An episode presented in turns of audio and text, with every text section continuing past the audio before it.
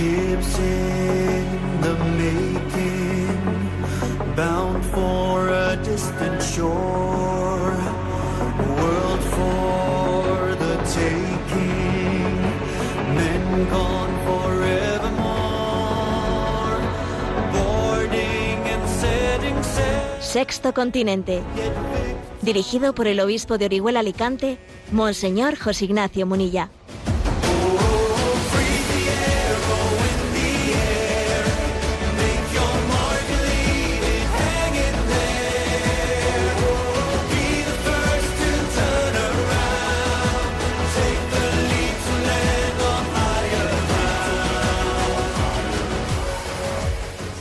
Un cordial saludo a todos los oyentes de Radio María. Un día más, con la gracia del Señor, nos disponemos a realizar este programa radiofónico llamado Sexto Continente, que lunes y viernes de 8 a 9 de la mañana, una hora menos en las Islas Canarias, realizamos aquí en directo en Radio María España. Hoy es 1 de agosto.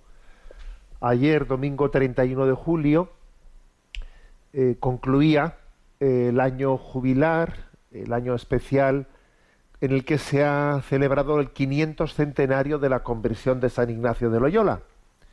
Hablábamos de eso también en el programa anterior de Sexto Continente. Cada vez que se produce una conversión, tiene consecuencias. Esto es como cuando cae una piedra en un estanque eh, de agua remansada, comienzan a producirse unas ondas concéntricas que se expanden y se expanden, y uno no sabe exactamente hasta, hasta dónde pueden llegar, ¿no? Bueno, es que también se ha dado otra circunstancia y es que antes de ayer, el 30 de julio, se cumplía 100 años de la conversión de Chesterton a la Iglesia Católica, de la entrada de Chesterton en la Iglesia Católica. Fue un 30 de julio de 1922. Era domingo, 30 ¿eh? de julio de 1922, cuando Chesterton en una sencilla ceremonia, que entonces además se hizo, digamos, eh, privadamente, no fue pública, aunque a, las tres semanas trascendió, ¿eh? pues Chesterton daba ese paso. Es verdad que él en su pensamiento, en sus sentimientos, ya en sus, en sus escritos, había dejado claro que su alma, alma se había ido haciendo católica, ¿no? Pero en aquella Inglaterra en la que el católico era denostado, bueno, pues claro, pues eh, muchos decían, no, esa, esa frontera no la va a pasar Chesterton, no, no la va a pasar, porque, claro, si, si llega a hacerse católico queda pues con una especie de, estigma ¿eh? en la sociedad inglesa, pero él era un hombre que actuaba en conciencia y claro que dio ese paso. ¿eh?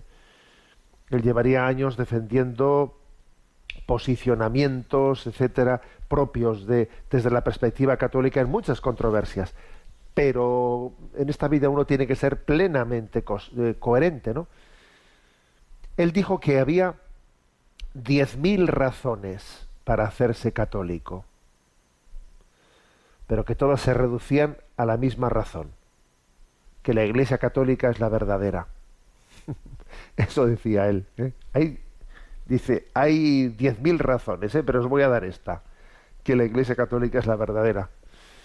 Y cuando se le preguntaba más al respecto, bueno, pues él decía cosas como las siguientes, ¿no? Una, una respuesta llamativa suya era que yo me he hecho católico para librarme de mis pecados. ¿eh? Dice, solo la Iglesia Católica puede hacer esto. ¿eh? Porque él veía en el sacramento del perdón de los pecados, pues veía pues un regalo de la misericordia de Dios al mundo, ¿no? Otra respuesta, así más socarrona, eh, decía él que la Iglesia anglicana, claro, que se había hecho católico porque la Iglesia anglicana no era católica. decía, y también eh, afirmó que había habido cuestiones que, que, le, que, le, habían inclinado la balanza, ¿no? Como, como por ejemplo el posicionamiento sobre la anticoncepción, que a él le pareció pues que en el ámbito anglicano protestante se estaba asumiendo ¿no? la anticoncepción y él veía que pues que eso era una dimisión ¿no? dimisión de, del sentido trascendente de la, de la procreación. Bueno, lo hermoso es ver cómo se produce un efecto dominó. Un efecto dominó, ¿no? Cada vez que acontece una conversión, se produce un efecto dominó. En el caso de Chesterton, la verdad es que es más notorio que, que, que en la mayoría de los casos, ¿no? Pues porque ha producido, ¿no? Que muchas Chesterton ha sido alguien que ha ayudado a muchas personas a dar ese paso a la, a la conversión. Y en concreto, eh, hay una, ha sido Infocatólica la que en esta semana ha dado eh, noticia de este centenario de la conversión de Chesterton, haciéndose eco de un artículo de Dal Alquist, que es presidente de la sociedad eh, Gilbert Kate Chesterton, bueno, y él tiene un programa en WTN, Chesterton, el apóstol del sentido común, ¿eh? así lo llama ese programa eh, televisivo. Chesterton, el apóstol del sentido común. Bueno, pues Dale Alquist, este, este autor, bueno, pues él puso en marcha la primera academia Chesterton y resulta que ya hay unas 50 academias Chesterton en más de en más de cinco países, ¿no? que se han ido extendiendo y extendiendo. O sea, existe un efecto dominó en la conversión de cada uno de nosotros en concreto. Pues fijaros lo que aconteció con San Ignacio de Loyola, fijaros también lo que ha acontecido con la conversión de Chesterton y ojalá el Señor nos permita, ¿no? Que de, de un paso bien dado en nuestra vida después de estas celebraciones, ¿no? Del quinto centenario de la conversión de San Ignacio, de este centenario de la de Chesterton, demos también la nuestra, nosotros formemos parte de ese efecto dominó, tanto en el que, tanto en el sentido de, que nuestra conversión haya sido originada, ¿no? haya sido una, una consecuencia mm, de la de estos personajes que tanto influjo han tenido en la historia como la de que nuestra propia conversión sea humildemente generadora ¿no? de, de otros, de otros pasos que, que otras personas de nuestro entorno puedan dar en su vida. Sexto Continente es un programa que tiene interacción con los que sois usuarios de redes sociales, en Instagram y en Twitter, a través de la cuenta arroba obispo munilla, eh, con los que sois usuarios de Facebook, a través del muro que lleva mi nombre personal de José Ignacio Munilla. Recuerdo que los programas anteriores están a vuestra disposición tanto en el podcast de Radio María como en en iVox, en el canal Sexto Continente, que encontráis en la página enticonfío.org. Enticonfío.org, ahí hay un apartado que pone Sexto Continente y encontráis con facilidad los programas anteriores. Bueno, hoy vamos a dedicar de una manera monográfica eh, pues el programa de hoy a ir atendiendo las consultas que los oyentes nos han hecho llegar. ¿eh? Sabéis que hay un correo electrónico habilitado para recibir esas preguntas y esas aportaciones que es sextocontinente arroba radiomaria.es sextocontinente arroba radiomaria.es y a Yolanda que está en la emisora le vamos a pedir que nos vaya presentando las preguntas seleccionadas. Buenos días. Muy buenos días, monseñor. Eh, soy Mónica. Ah, perdón, Mónica. Nada. Adelante. Un oyente que se llama Juan Pablo plantea lo siguiente. Estimado monseñor Munilla, le planteo una cuestión que puede ser compartida por muchos oyentes. Soy español, residente en Estados Unidos. Como usted publicó, Amazon costeará el desplazamiento de empleadas que vayan a abortar a otro estado si en el suyo tiene trabas legales para hacerlo. Como Amazon, muchísimas empresas se están posicionando en contra de la vida en favor de un supuesto derecho sanitario, entre ellas la mía. Irónicamente, es una mutua de seguros de vida y se llama New York Life. Justo después de la sentencia del Tribunal Supremo, la empresa sacó un comunicado citando la sentencia Roe para decir que asegurarán la continuidad de todos, entre comillas, los derechos sanitarios a todos los empleados, sin importar el lugar en el que residan. Desde que estoy en la empresa siempre han abanderado el orgullo gay, etcétera. Pero ya estoy, eh, ya esto es una línea roja, una batalla en la que ya no vale ponerse al lado. Esta guerra entre la vida y la muerte sigue su camino y ahora nos toca la batalla a los de a pie, a los que nos toca de lleno, como le explico. No hace falta mencionar la importancia de un puesto de trabajo, sin entrar en detalles de cada situación familiar. Aunque me gustaría mencionar que este dilema surge en un momento en el que, tras varios años de trabajo y sacrificio, empiezo uno a recoger sus frutos y a alcanzar una cierta seguridad y mejores condiciones laborales. Por eso, caer en la tentación de mirar para otro lado por el bien de tu propia familia es bastante fácil. Pero la pregunta que quiero alzar es, con el panorama que tenemos, en el que la grandísima mayoría de empresas se posicionan en el lado del mundo y de lo políticamente correcto, el, al descartar muchísimas empresas por este posicionamiento hacia la cultura de la muerte, ¿dónde buscar un trabajo en el que poder ser fiel? ¿Supone un grave pecado de omisión el seguir trabajando para una empresa que, aunque lo haga indirectamente, está a favor del aborto? Tengo que decidir en conciencia, pero no sé si la doctrina social en algún punto abarca este problema o si podría arrojar un poco de luz a los que nos encontramos con este dilema. Perdone si es muy largo el mensaje, no dude en resumirlo a su gusto. Gracias por su insistente labor pastoral. Bueno, pues la verdad es que la pregunta de Juan Pablo eh, es una pregunta potente. Eh, y de gran actualidad, ¿eh? de gran actualidad. Yo no sé si recordaréis que en este programa de Sexto Continente, pues me hice eco de, eh, ahí yo hace referencia a Juan Pablo en su pregunta, me hice eco de, bueno, pues de un posicionamiento que había anunciado eh, Amazon cuando salió esa empresa, cuando salió, perdón, la sentencia Roe del Tribunal Supremo de Estados Unidos en la que, bueno, pues anulaba ¿no? el supuesto derecho al aborto, con lo cual eh, la legislación en los estados de, Estados Unidos de América podría ser muy diferente y podría haber estados eh, en los que el aborto quedase ilegalizado, pues entonces eh, Amazon sacó un comunicado diciendo que se financiaba a aquellos empleados suyos que trabajaban, que, pudieran trabajar en estados en los que el aborto era ilegal, la empresa Amazon a sus empleados les pagaba, pues no sé, no recuerdo la cantidad, pero sí creo que eran de 3.000 a, 5.000 euros para poderse desplazar a otro estado en el que pudiese abortar, ¿no? Entonces la empresa pagaba a sus empleados. Entre paréntesis, lo, que no hacía la empresa era si alguien que eh, tenía dificultades para quedarse embarazado o para llevar un embarazo adelante le ayudaba para poder tener eh, esa vida. No, no, no, para eso no. Para lo que Amazon eh, ayudaba era para que sus empleados pudiesen abortar. Es terrible. Bueno, el caso es que Juan Pablo pues está en una empresa pues eh, con unos principios similares y entonces plantea esta cuestión de conciencia. la cuestión de conciencia es decir, tú fíjate qué, qué, dilema se le crea ¿no? a, un, a un católico.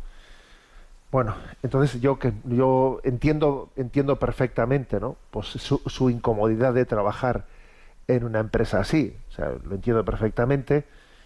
Pero claro, él también pide pide una orientación desde el punto de vista del discernimiento moral, ¿no? En concreto voy a voy a leer la, la pregunta clave, ¿no? ¿Supone un grave pecado de omisión el seguir trabajando para una empresa eh, que está en esta situación. ¿eh? Bueno, vamos a ver, hay que, igual hay que distinguir una cosa, ¿no? Hay que distinguir, eh, uno tiene obligación ¿no? de, hacer objeción de conciencia, incluso de renunciar a un trabajo en el que eh, a él se le esté obligando a tener una cooperación formal con algo que es inmoral. Por ejemplo, pues es el caso pues, de un sanitario, pues, de, una, de una enfermera o, eh, de una enfermera a la que se le pide que colabore preparando las cosas de, pues de, un, de un quirófano para hacer un aborto. Tiene obligación de hacer orden de conciencia. En ese hospital no puede no puede trabajar, y incluso a riesgo de perder, de perder su puesto laboral, ¿no?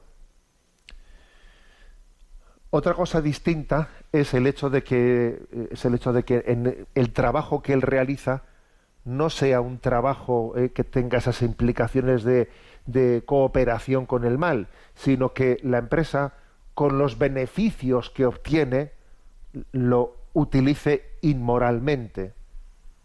Pero claro, uno con, la- con el trabajo que está realizando, él no está cooperando con el mal, sino que es, eh, es la dirección de la empresa la que está dedicando esos beneficios o una parte de esos beneficios a, a un destino inmoral.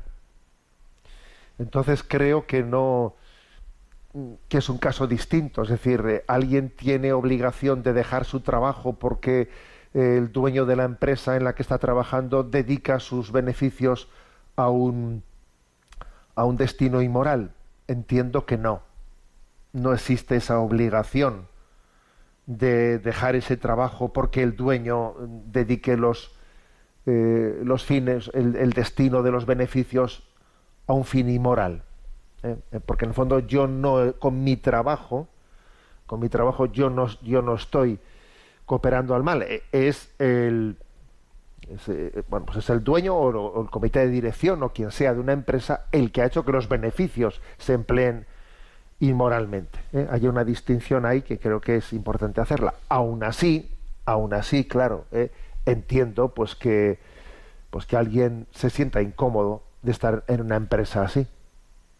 Se sienta incómodo y dije, pues yo aspiraría, ¿no? a, estar trabajando en una en una empresa que no tenga eh, que no tenga esas finalidades in- in- bueno finalidades o que no esté destinando una parte no de sus beneficios a unos a, a unos fines tan inmorales ¿no?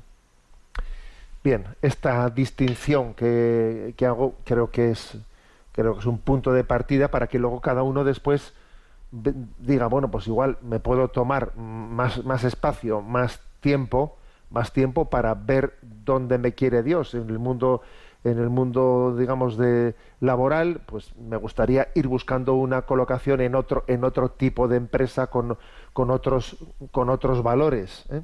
entiendo que también ese tipo de planteamiento requiere eh, puede requerir más tiempo ¿no? para que uno encuentre ese encaje pero bueno, así están las cosas, ¿eh? Y, me parece me parece muy buena señal, obviamente, ¿no? Que alguien se haga esta pregunta, ¿no? Pues como Juan Pablo desde Estados Unidos se, se la ha formulado.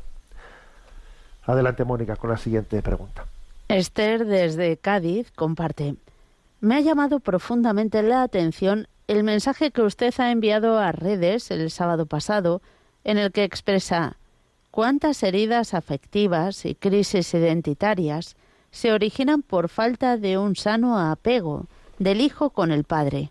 Agradecería que ampliase en antena el comentario enviado a redes.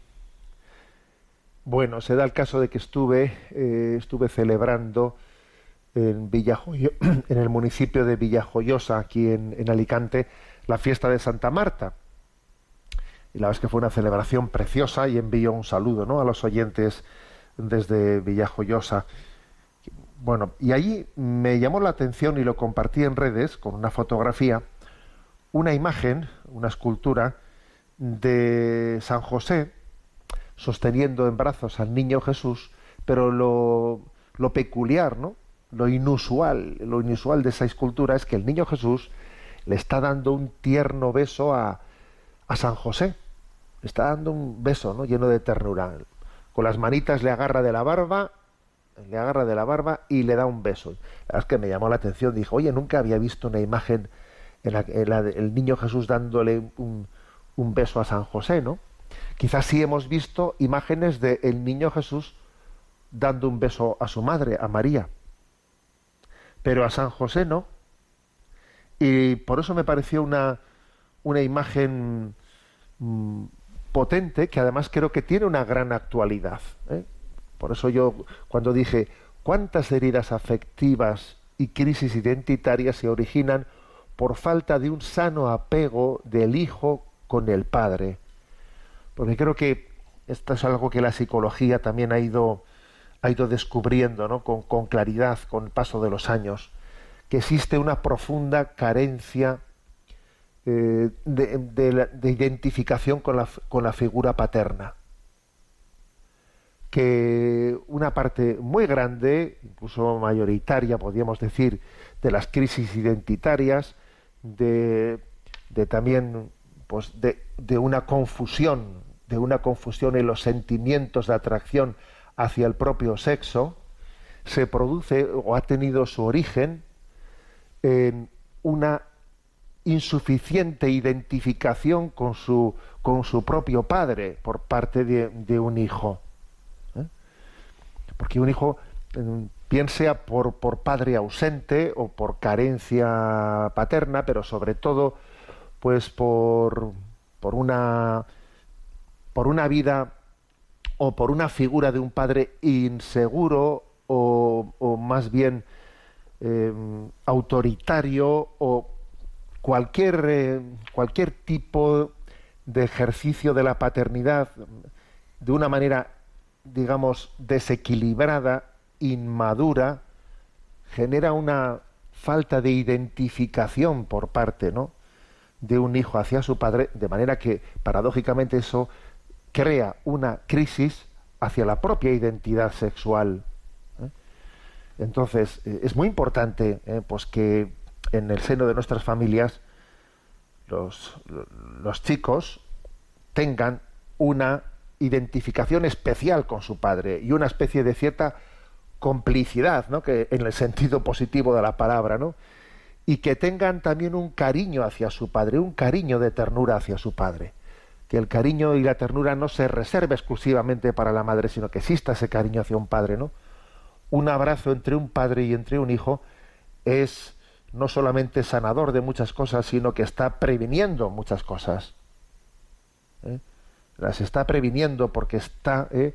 está haciendo que, que el hijo se identifique con, con la figura paterna, con su masculinidad. ¿eh? Eso la psicología lo, ha ido descubriendo ¿no? con el paso del tiempo y bueno, y existen muchas obras, muchos autores, por ejemplo, me hago referencia a Richard Cohen, a Nicolosi, etcétera, y otros autores que podéis buscar fácilmente, ¿no? Pues eh, por a través de, de, internet, en los que han abordado y han estudiado este tema con, con, con fuerza y con, y con claridad, ¿no? Bueno, pues esa era un poco, ¿no? La verdad es que la imagen, y quien, quien busque, ni, bien sea en Twitter, en Facebook o en Instagram, encontrará la, la imagen que envié de, de ese niño Jesús dándole un beso, ¿no? Un beso lleno de ternura a San José que nos, que nos recuerda ¿no? la importancia de ese sano apego del hijo con su padre y obviamente el niño Jesús por eso también no pues ver esa relación entre Jesús y José me parece que tiene un, un grado de, de, actualidad y de pedagogía en nuestros días pues pues eh, como nunca lo, lo ha podido tener adelante con la siguiente cuestión Inmaculada pregunta Hola, don José Ignacio, soy maestra de religión me encantan sus aportaciones en la radio. Soy fiel oyente de Radio María desde que la conocí, que fue creo que alrededor de 2006. Pero el caso es que le oí una vez decir una cosa que no sé si entendí yo mal, que los enfermos mentales no pueden ser declarados santos, es decir, canonizados. Esto me causó una triste decepción, pues yo he padecido una enfermedad mental y me vi como privada de este privilegio, aunque ya sé que no hace falta estar canonizado para ser santo, en el cielo están infinidad de santos no canonizados. Pero pensé, qué triste que una persona que padezca una enfermedad mental no pueda ser reconocida por la Iglesia por su santidad. Y no sé si con cierto orgullo pensé, ¿podría ser yo la primera santa declarada por la Iglesia que ha padecido una enfermedad así? Aunque he oído alguna vez que a Santa Teresa en la actualidad la habrían diagnosticado de esquizofrenia, epilepsia o alguna enfermedad que ahora diagnostican los médicos y psiquiatras. También he oído que Santa Teresita del Niño Jesús tenía demasiada sensibilidad, un carácter un poco infantil. Bueno, yo claro que no estoy de acuerdo con estas teorías.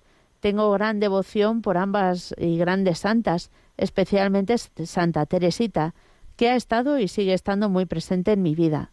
Espero que me aclare esta cuestión que me causa, como le he dicho, una triste decepción. Un abrazo en el Señor.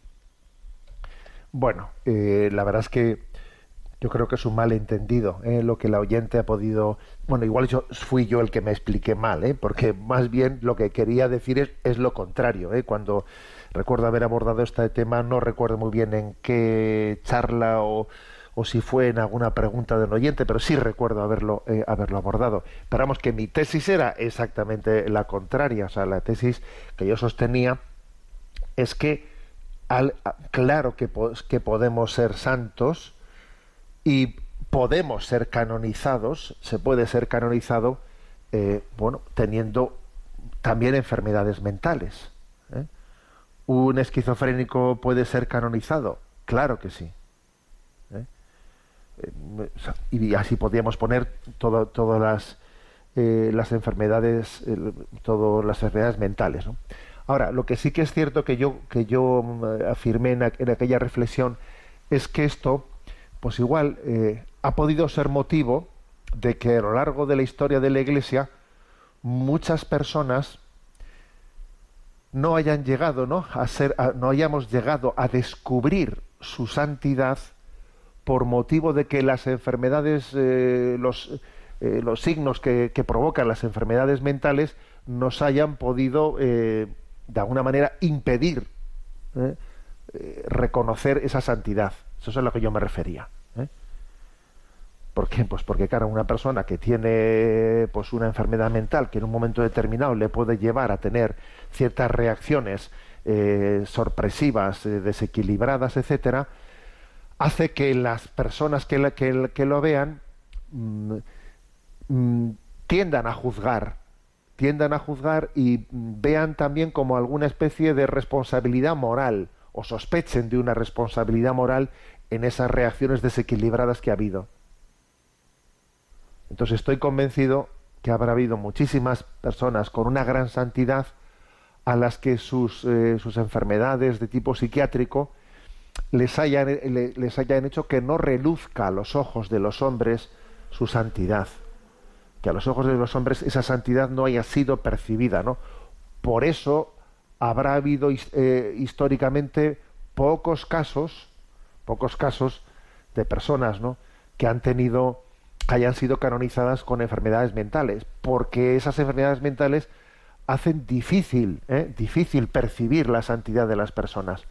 Pero sería interesantísimo ¿eh? que descubriésemos más casos y que se y fuesen elevados a los altares, porque en el fondo son, son modelos, ¿no? modelos en los que alguien eh, descubre el camino a la santidad que tenemos que recorrer todos.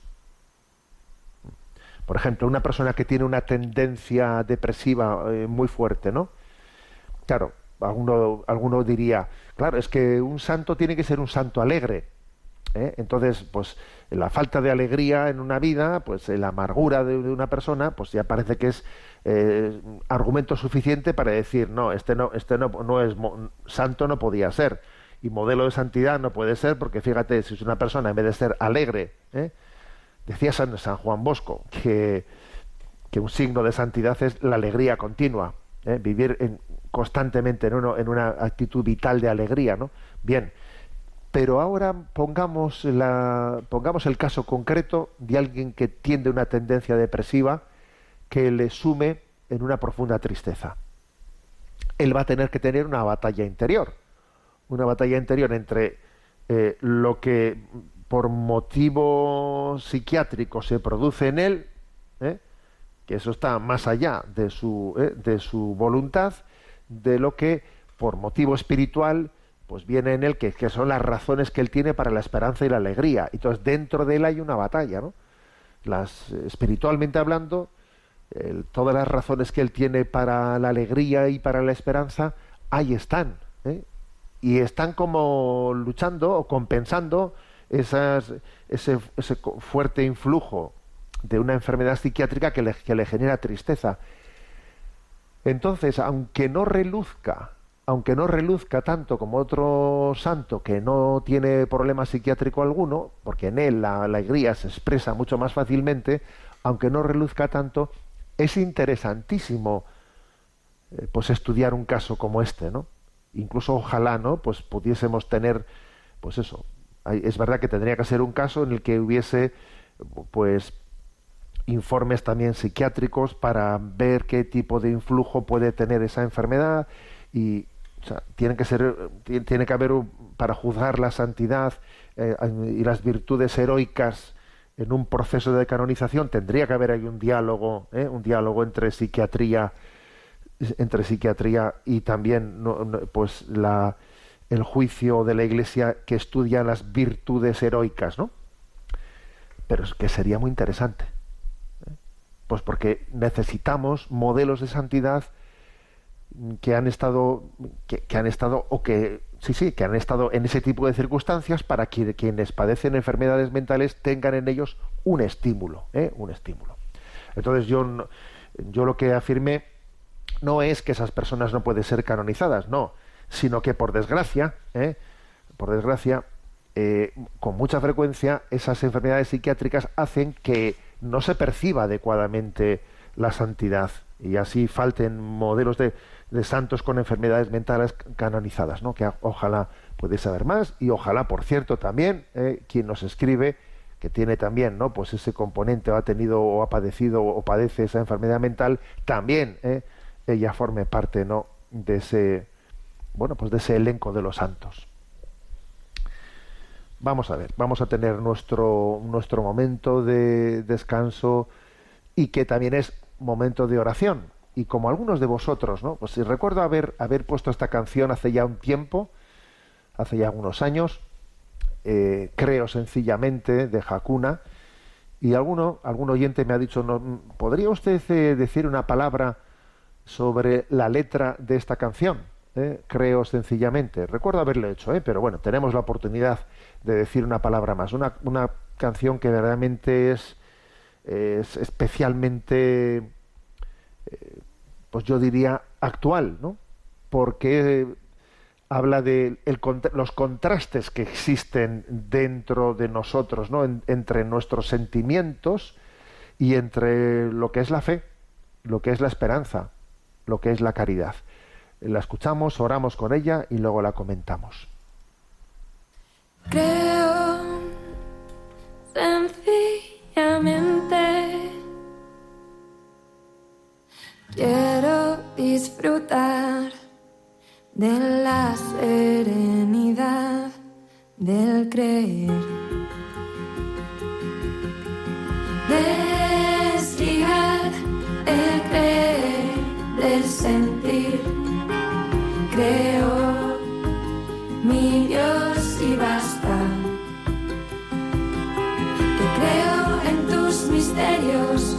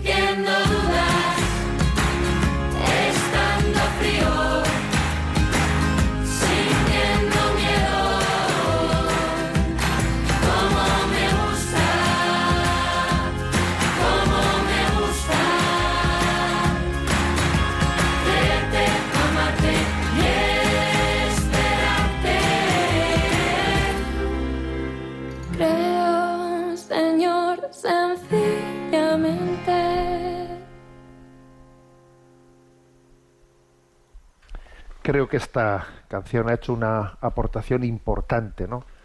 A la hora de, de entender lo que son las tres virtudes teologales, la fe, esperanza y la caridad. Porque como vivimos en una cultura muy ligada por el, eh, pues, el emotivismo, una cultura en la que hay un exceso de emotividad en detrimento de lo que es la racionalidad, etcétera, pues por ejemplo es muy frecuente que se confunda lo que es el creer, la fe, con el sentimiento. ¿Qué es creer? Que es tener una fe firme, pues tener un profundo sentimiento. Hombre, perdón, no es así. La fe, eh, la fe puede darse incluso con, eh, de manera heroica y, y en un grado máximo, pues em, compaginándose con que uno no tenga un sentimiento fuerte. Incluso puede darse una fe firme en, una persona que está siendo bom- bombardeada por dudas. Las dudas le bombardean mentalmente, ¿no? Las dudas le bombardean por dentro, pero tiene una fe firme. Por ejemplo, hemos sabido que Santa Teresa de Calcuta, pues ella mantenía una fe firme en medio de una noche oscura muy grande. ¿eh? Y lo mismo pasa con la caridad, ¿eh? con la caridad que amamos, pero a veces ese, ese amor puede estar eh, aconteciendo en medio de una gran frialdad. ¿eh? Uno se siente frío, se siente seco, frío y seco, pero eh, no, no se deja arrastrar ¿no? por, esos, por esos sentimientos, sino que hace un acto de amor, un acto de entrega. Y el amor es, se expresa más en las obras que en los sentimientos. ¿eh?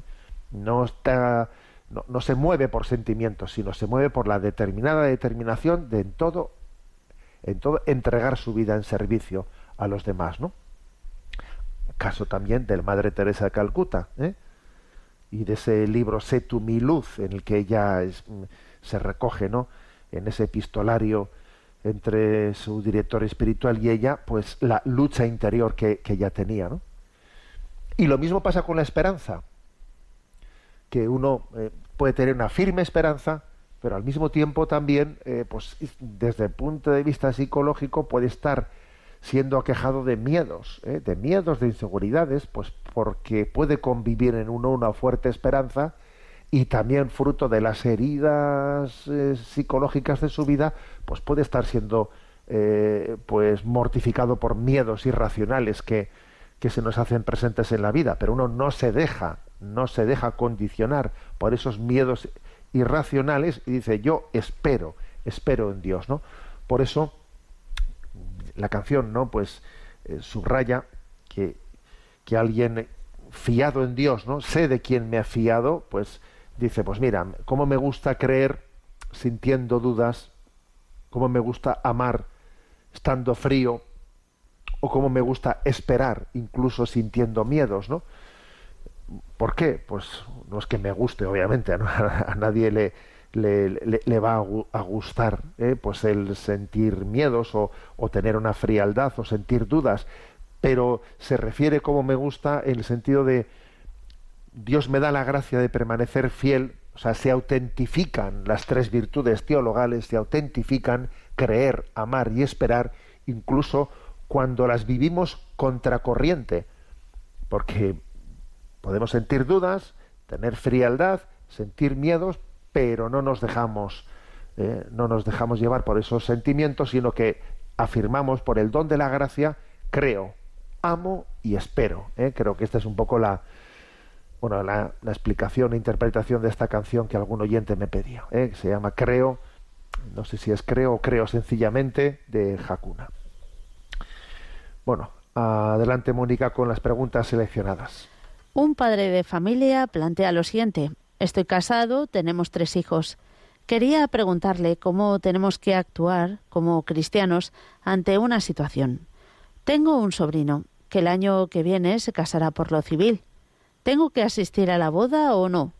Por un lado pienso que a mi boda fue gente, no solo no creyente, sino con pensamientos en contra de la Iglesia. Y fueron por acompañarme, lo que yo agradezco, con la esperanza también que el Espíritu Santo hiciese de las suyas. Por otro lado, pienso, si asisto a la boda de cara a mis hijos, ¿les estoy transmitiendo que todo vale y que da igual una cosa que otra? Y más aún, que alguno de ellos el día de mañana, Dios no quiera, se lo plantee y ante mi negativa de asistir me diga, papá, a la boda de mi primo fuiste. De tal forma que si decido no asistir me aterra lo que se me viene encima por parte de la familia, Estoy hecho un lío. No sé si soy demasiado escrupuloso o un inmaduro incapaz de asumir las consecuencias de mis decisiones, o que soy las dos cosas. Por eso le pido que nos dé luz para saber qué puedo hacer ante esta situación. Muchas gracias y que Dios le bendiga. Bueno, la verdad es que este tipo de consultas llegan con mucha frecuencia ¿eh? al buzón de Sexto Continente. De vez en cuando, pues hagamos alguna a ser a luz, ¿no? Pues para para intentar no dar, dar un criterio, un criterio de, discernimiento. Bien, evidentemente cuando a uno le invitan a una boda civil, pues si esa boda civil es una boda de una persona eh, no bautizada, bueno, pues nada que objetar, ¿no? Esa persona no, no, no, no, no está bautizada, no ha conocido a Jesucristo, y claro, lo lógico, y como debe de ser, es que se case por lo civil, porque claro, ¿cómo se va a casar canónicamente si no es cristiano. Ahí no existe, digamos, ninguna especie de objeción no moral, pero claro, supongo que supongo que el oyente, aunque no lo dice explícitamente, se referirá a que ese sobrino que se casa por civil sí está bautizado. Entonces, claro, ciertamente hay una contradicción en que un bautizado no haga presente a Jesucristo, excluya el sacramento del matrimonio en su unión matrimonial, ¿no? Diciendo, oye, pero ¿qué pasa? Que tú no, tú, tú no crees en Jesucristo, no eres bautizado, no eres discípulo de Cristo. Entonces, ¿cómo es posible que excluyas a Jesucristo de tu, de tu unión matrimonial? ¿eh? Bueno, entonces existe como un problema moral. Yo que voy, acudo, y si acudo no estoy dando un mal ejemplo a mis hijos, y si acudo no estoy dando, dando el mensaje de que todo vale bueno, entiendo, ¿eh? entiendo la pregunta que hace que hace el oyente, pero claro, también le se da cuenta y dice, claro, pero es que si no asisto, esto puede ser interpretado como que yo a mi sobrino le hago un desprecio, porque también a mi, a mi boda vinieron personas eh, no creyentes, ¿no? Y, bueno, etcétera. A ver, yo creo que la resolución eh, de, este tipo de cuestiones mm, tiene que ser hecha, tiene que ser hecha, bueno, pues primero en un discernimiento, la Iglesia no ha dado, o sea, ni, ni, ni, lo dará, ¿eh? diciendo, a ver, a esta ceremonia no asista usted o asista usted, no, está tal, tal, eh, tal tipo de normas, la Iglesia no lo, no lo va a hacer, porque obviamente este, tipo de discernimientos tiene que, tienen que ser hechos, tienen que ser hechos, pues cada uno desde la circunstancia en la que está, viendo y valorando pros y contras. ¿eh?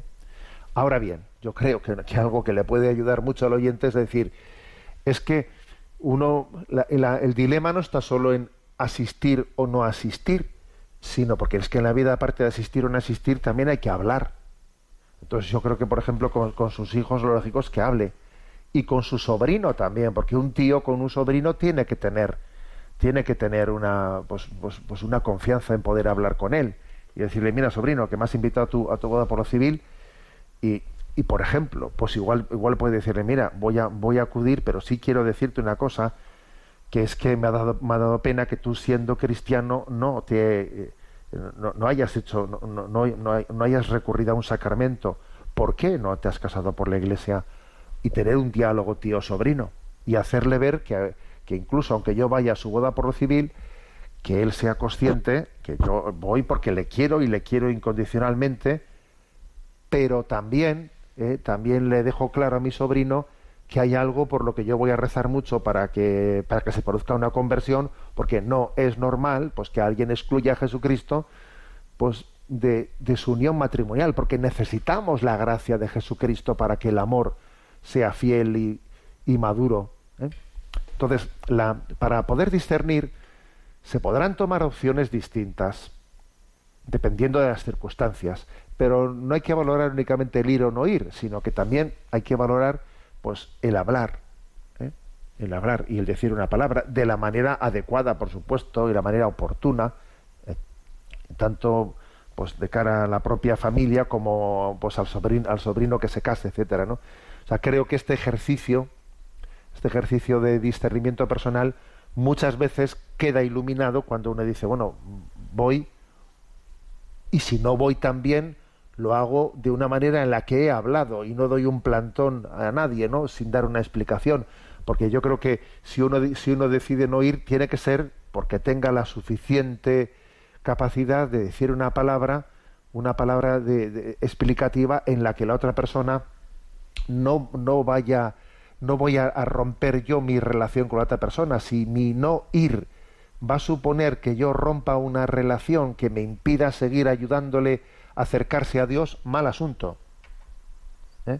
Aquí de lo que se trata es de que seamos instrumento hacia las personas para que se acerquen a Dios. Luego, si yo, por ser muy coherente católicamente, si cojo y ofendo a una persona de manera que le, así impido tener con él un hilo de comunicación para que el día de mañana yo también pueda ayudarle a acercarse a Cristo, me he equivocado en la opción tomada. ¿eh?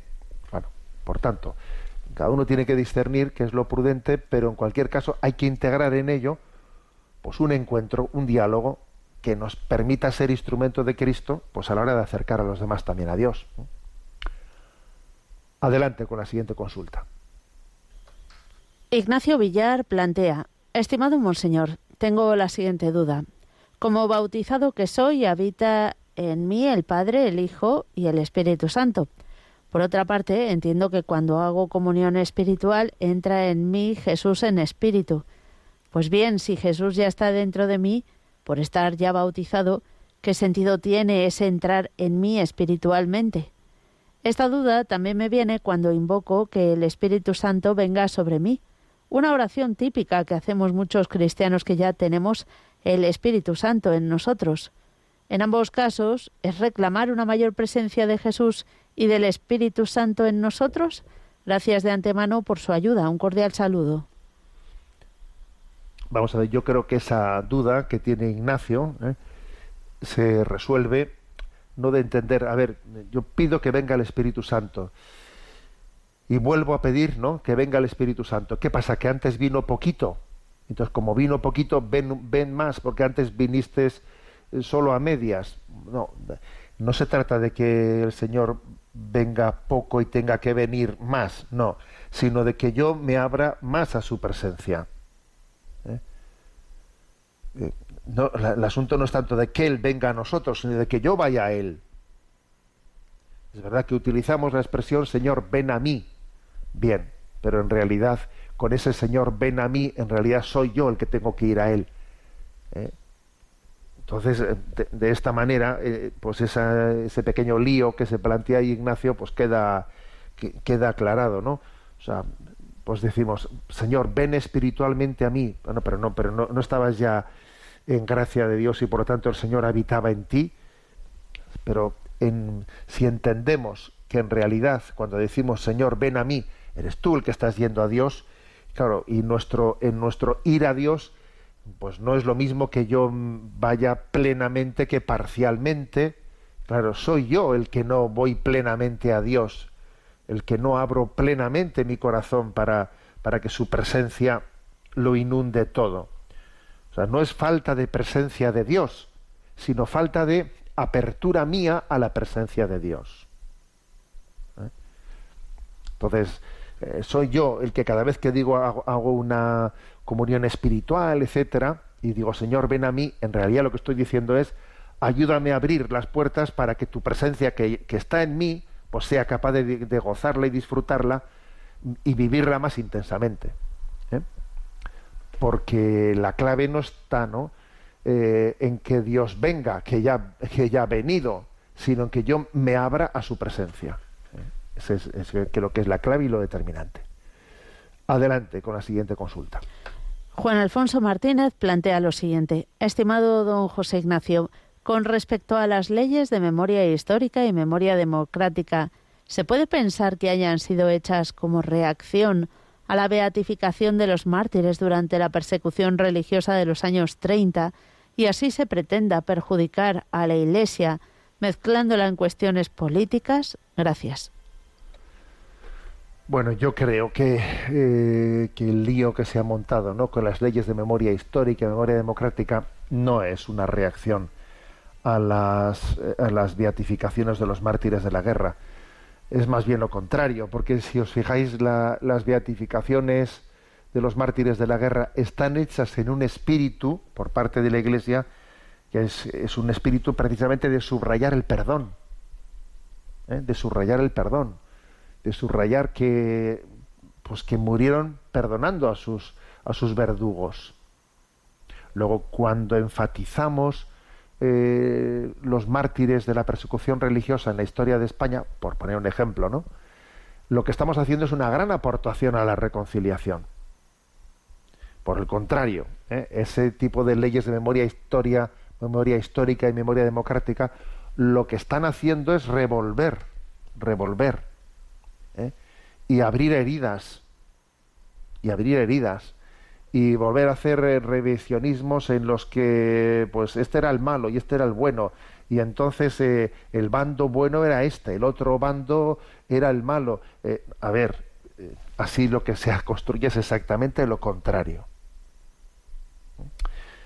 o sea que yo creo que decir ¿no? que las leyes de memoria histórica o democrática, claro, eh, son una consecuencia eh, de que la Iglesia ha hecho canonizaciones, beatificaciones y luego eso ha provocado lo otro, que va, ¿eh? en absoluto. Es, el espíritu contrario justamente el que anida una cosa y una otra, ¿no? O sea, en la beatificación y canonización de los mártires, lo que sobre todo se, se subraya es el perdón y la reconciliación mientras que en esas leyes de memoria histórica y democrática es, una especie de revisionismo en el que se pretende decir este fue el bueno, el otro es malo, te voy a decir además, y va a quedar hasta prohibido que tú hagas una lectura distinta de la historia, es, destruir pues, pues el camino de, la reconciliación y abrir heridas donde, eh, donde se iban sanando eh, poco a poco. Bien, tenemos unos pocos minutos y voy a aprovechar eh, para concluir con un punto más del, eh, del DOCAT. Eh, el punto 281. ¿Por qué en las Naciones Unidas la Santa Sede es solo observador y no miembro? Y responde, la Santa Sede se ve en la obligación de guardar una neutralidad política absoluta una pertenencia como miembro la involucraría inmediatamente en asuntos de índole política, militar y económica. En muchas de las votaciones políticas, por ejemplo, en aquellas decisiones más problemáticas como la aprobación de intervenciones militares, la Santa Sede estaría obligada a abstenerse y eso empeoraría su valor diplomático de prestación de buenos servicios, por ejemplo, a la hora de asumir tareas de mediación. Bueno, estamos hablando en estos puntos del, del DOCAT, eh, hablando sobre qué tipo de presencia tiene la Iglesia Católica desde pues esa posibilidad que le da al Estado Vaticano, ser un pequeño Estado le da una posibilidad de representatividad en, en organismos internacionales, ¿no? que la Iglesia intenta aprovechar, ¿no? pues esa posibilidad pues para tener un influjo benéfico desde la doctrina social de la Iglesia pues en el bien común ¿eh? de la humanidad. Entonces aquí la pregunta es muy concreta. La Iglesia está en calidad de observador y no de miembro.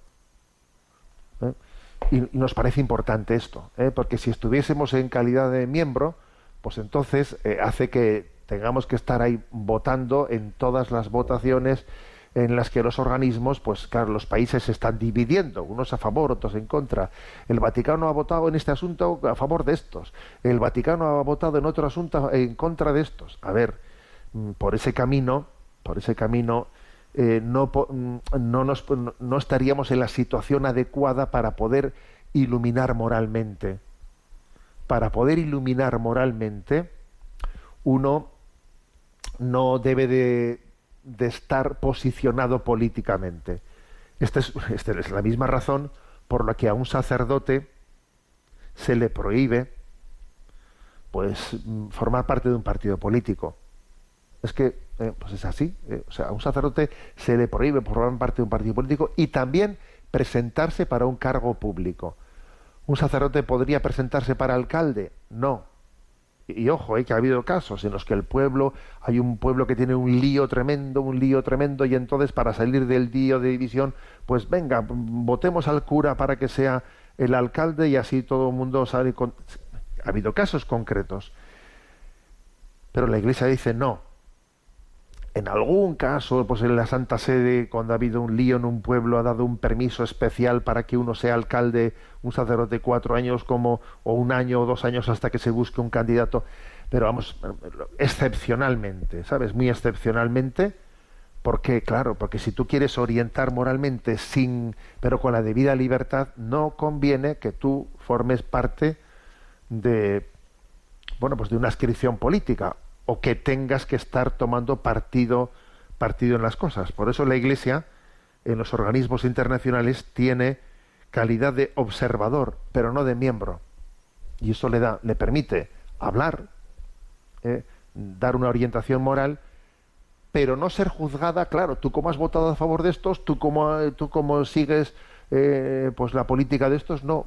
O sea, sin que, sin que nadie esté por, por, el hecho de no ser miembro, eso le, da, le quita la sospecha de estar bajo una estrategia política y le permite pues dar una palabra de iluminación pues con mayor autoridad moral.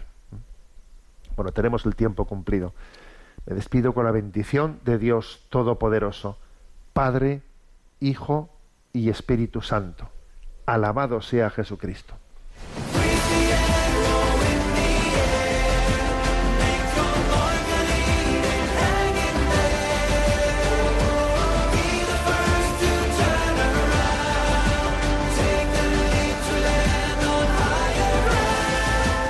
Finaliza en Radio María, Sexto Continente, dirigido por el obispo de Orihuela Alicante, Monseñor José Ignacio Munilla.